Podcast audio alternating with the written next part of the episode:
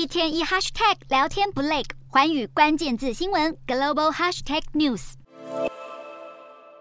美国总统拜登殷切的问候他的德国牧羊犬司令，而司令也兴奋的摇着尾巴，互动亲密的画面实在令人感到温馨。然而，司令最近的行径让第一家庭感到相当头痛。美国一个保守派非营利组织在近日公布了一份两百页特勤局内部的文件记录，内容显示，拜登爱犬司令从去年十月到今年一月，短短四个月间，至少攻击过十人，其中还有一名特勤人员因而受伤送医。白宫发言人转述第一夫人办公室声明，表示他们有在针对这个状况做应对措施了。司令是在拜登第一只宠物冠军去世后被带进白宫的。目前只有二十二个月大，虽然可能是因为白宫环境特殊导致狗狗有适应问题，但如果司令又再犯咬人的话，恐怕会步入拜登家狗大哥的后尘。拜登的另外一只德国牧羊犬少校是第二只被带进白宫的宠物犬，但他去年因为咬人的状况太频繁，最后被拜登送给亲戚好友认养。不过，宠物闹事的状况对白宫来说也不算是少见的情况。不惜的其中一只苏格兰梗犬巴尼也曾经在记者要摸它时咬伤过记者。